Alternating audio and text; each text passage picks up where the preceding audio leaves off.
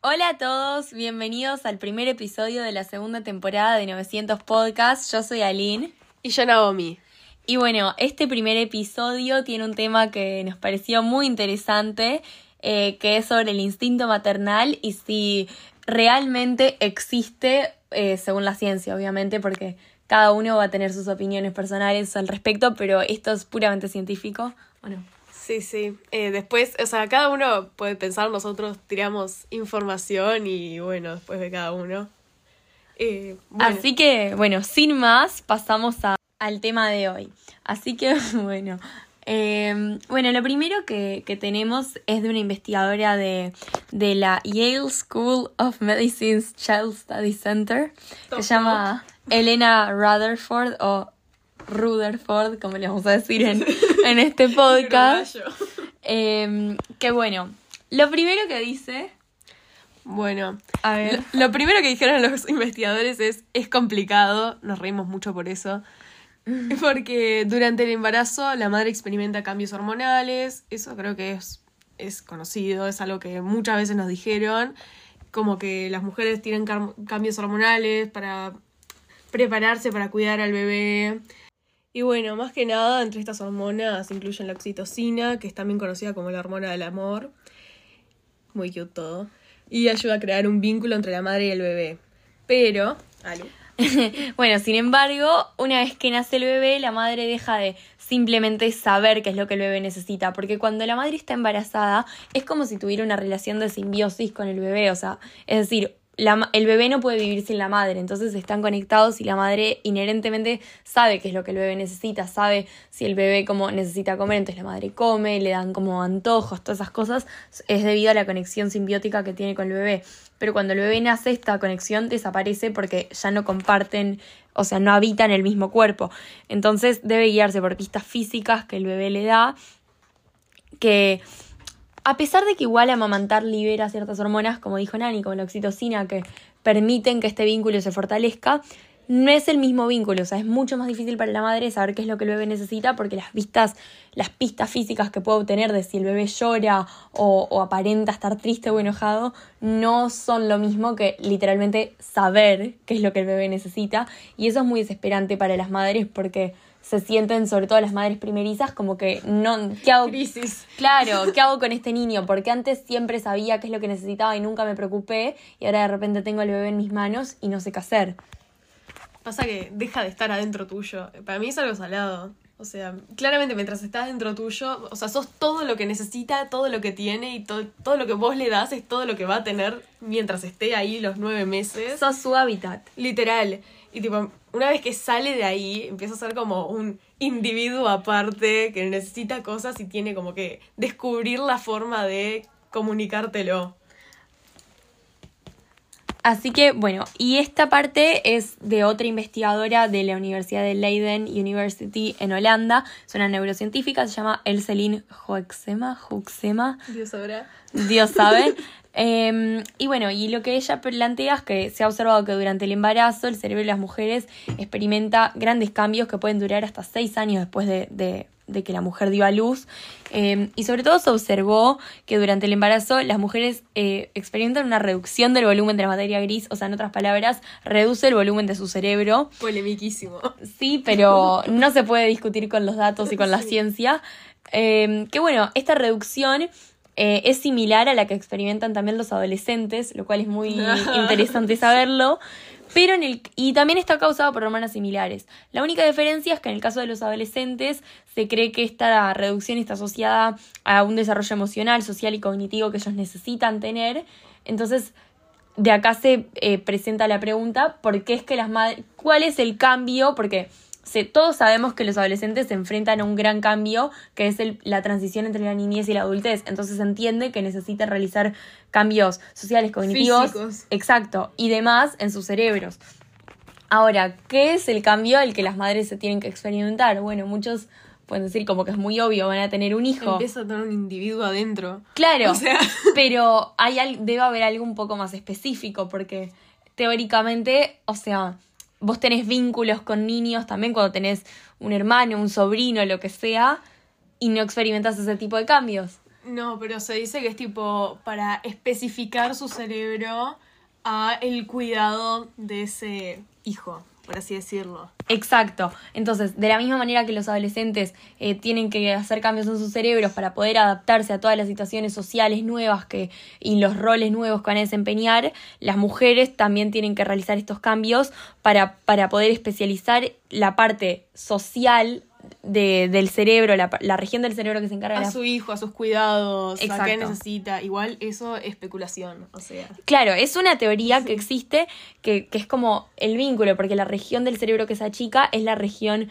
que contiene como todo, todas las interacciones sociales. Entonces es como que se achica para poder adquirir un talento, una habilidad totalmente nueva, que es la de la maternidad, que es como que se diferencia de de lo que es de, de, lo que son todas las otras relaciones sociales que tiene una mujer. Sí, igual eso también eh, es alado, porque pila a veces escuchas que dicen tipo, tiene cerebro embarazada, ¿entendés? O cosas así, que en realidad no están tan pendientes de lo que está pasando a su alrededor, o se olvidan de las cosas, y en realidad puede ser que sea porque está dedicando el 90% de su ser a los cuidados que puede llegar a necesitar su hijo.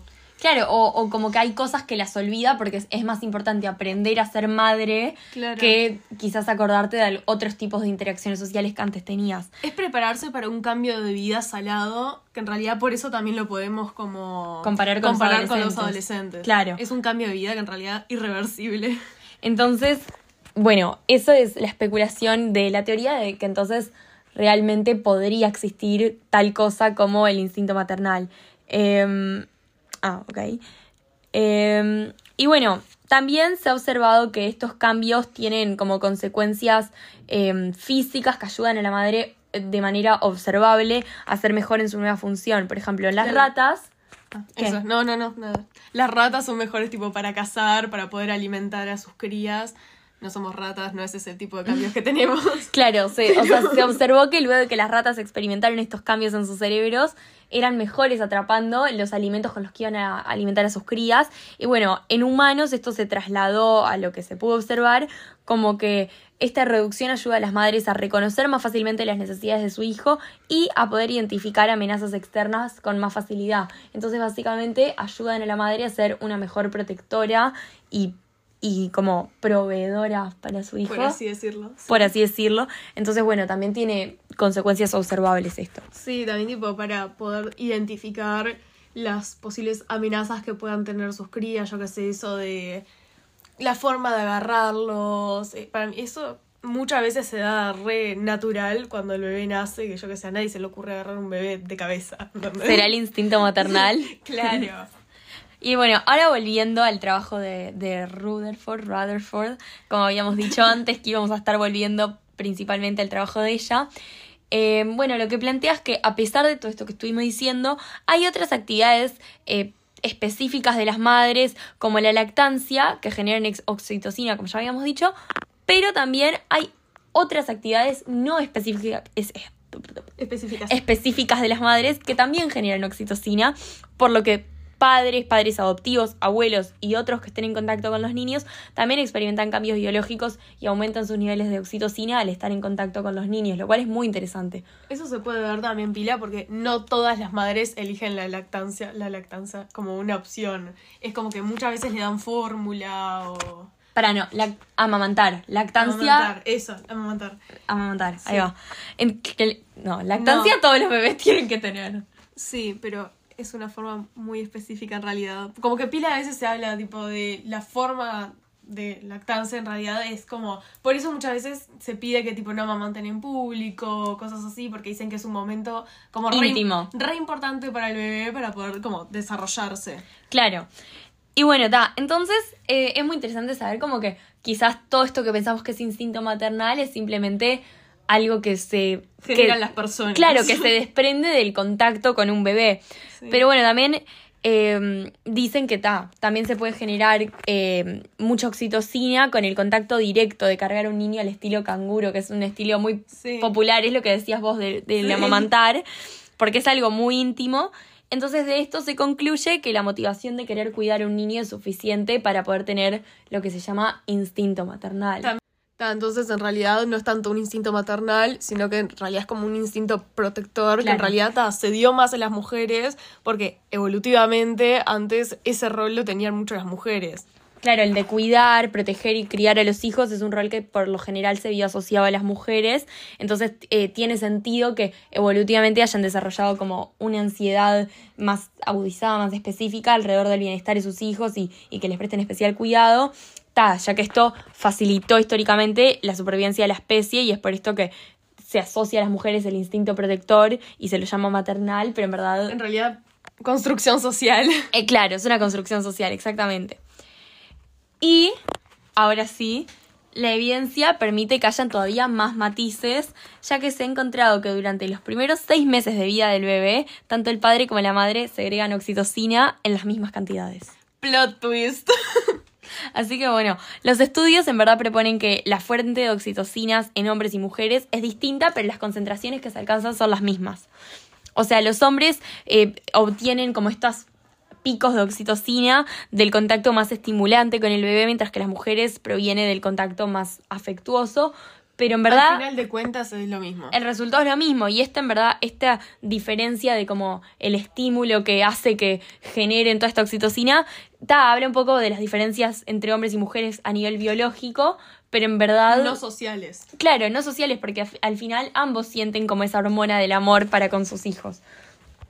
Eh, y bueno, esta parte que nos pareció muy importante y muy interesante, que habla de los padres, hombres gay, porque no, no encontramos información sobre las madres lesbianas, pero habla de que los padres gay también em, aumentan sus niveles de oxitocina al adoptar un niño de manera muy similar que las parejas heterosexuales, ya que mientras más tiempo pasan con el bebé, mayor conexión hay entre sus estructuras cognitiva y emocional, que es básicamente lo que estábamos diciendo antes, como que la motivación de estar con el niño y el eh, compartir tiempo de calidad juntos es lo que hace más que nada que uno desarrolle como ese instinto protector, no vamos a llamarle más maternal por ahora.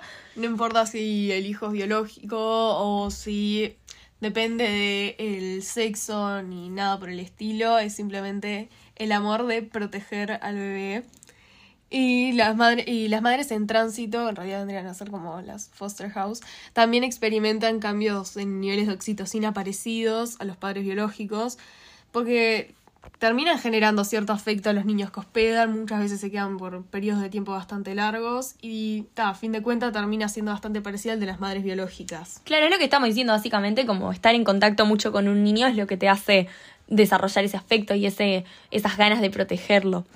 Em, y bueno, además, otra cosa que históricamente los humanos no vivían solo con sus familias núcleos, sino que también vivían con sus familias extendidas. Entonces, el niño también está eh, como predeterminado. conexiones emocionales. Claro, con el niño, o sea, ya biológicamente está predeterminado a generar conexiones emocionales con no solo sus madres, sino que hasta con cinco individuos más. O sea que no solo los adultos que rodeen al niño van a encariñarse con él y querer protegerlo, sino que el niño va a estar abierto a querer que lo protejan todos esos adultos que lo rodean, a pesar de que no sean su madre. 100% mutuo. Claro, entonces esto facilita que se desarrollen eh, como unos tipos de vínculos que se conocen como alomaternales, alo viniendo del griego que quiere decir otro o sea, es como que es como si fuera una segunda madre. Y esto también se debe a que en las primeras etapas de la humanidad las mujeres menopáusicas eh, tenían una mayor capacidad de recolectar comida que las mujeres que daban a luz, porque, bueno, dar a luz debilita, como ya se sí, sabe. obvio.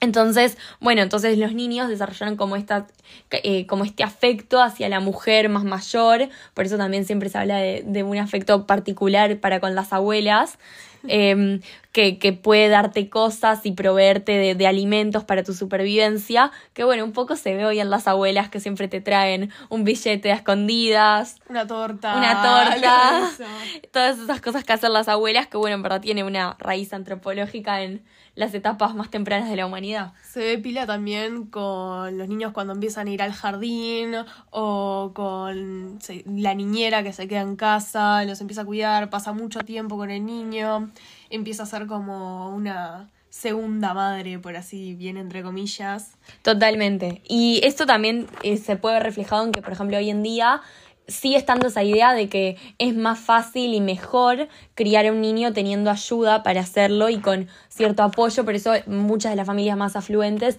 siempre contratan niñeras o ayuda para criar a sus hijos porque lo consideran mejor y porque sigue como esta idea engranada en nuestros cerebros primitivos. Sí, también es un factor bastante fuerte muchas veces en muchas mujeres a la hora de decidir si seguir adelante con el embarazo o no, o en una forma específica de crianza.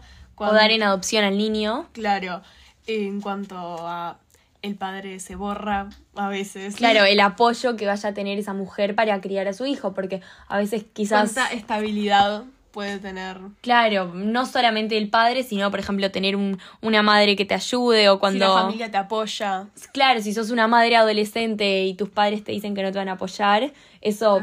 es, es difícil. Contribuye a que quieras o no tener a ese hijo cuando en otro contexto te hubiera encantado ser madre. Entonces eso también de, contribuye a cuán grande es tu instinto maternal, eh, según esta investigadora. Em, y bueno, además de esto, hay otros factores que afectan el instinto maternal si es que este fuera a existir, como lo son eh, bueno. El periodo de embarazo, o sea, qué tan difícil pasó los nueve meses de embarazo, o si tuvo un parto muy complicado. Cómo fueron criadas estas mujeres también implica, o sea, cuánta, cómo fue su hogar, cuánta ayuda recibieron sus madres, cómo la pasaron sus madres siendo madres. Em, y bueno, además los investigadores están de acuerdo que hay algunos padres, más allá del sexo, o sea, padre o madre, que están más en sintonía con los estados de ánimo y salud de sus hijos que otros. Así que lo que puede parecer, en verdad, ser instinto maternal es, en verdad, una combinación de la motivación de querer estar ahí para el niño y compartir tiempo de calidad juntos, que bueno, es básicamente lo que estábamos diciendo, ¿no? Sí, el instinto protector más que nada. Exacto, es, o sea, un instinto protector que se desprende de, del cariño que le agarras a un niño de estar mucho tiempo con él. Y bueno, para concluir, dice la antropóloga Sarah Bleifer Hardy que no se sabe cuán maternal o femenino es aún este instinto, pero se sabe que existe y se desprende de ser una figura, claro, de Los ser cercanos al niño. Una figura cercana un rol, un, ¿cómo se llama? Un modelo para el niño. Un rol presente. Ahí va, un rol presente en la vida del niño, ya sea paternal o, maternal, y que bueno, que ese afecto te hace tener como este instinto protector, pero aún no se sabe cuán maternal o femenino es, o si ni siquiera es maternal o femenino. Pero bueno. Bueno. ¿Algo más que comentar? Nada más, acuérdense que siempre todo esto está dispuesto a debate, esto es información que logramos encontrar, un poquito de nuestras opiniones también, pueden pensar diferente. Sí, nos encantaría saber lo que alguien piensa, si alguien tiene algo relevante a la discusión para decir. En nuestro Instagram recibimos cualquier tipo de sugerencias de temas o cualquier opinión que hayan tenido de, de cualquier episodio nuestro. Y bueno, sin más, nos despedimos y nos vemos en el próximo episodio. Chao.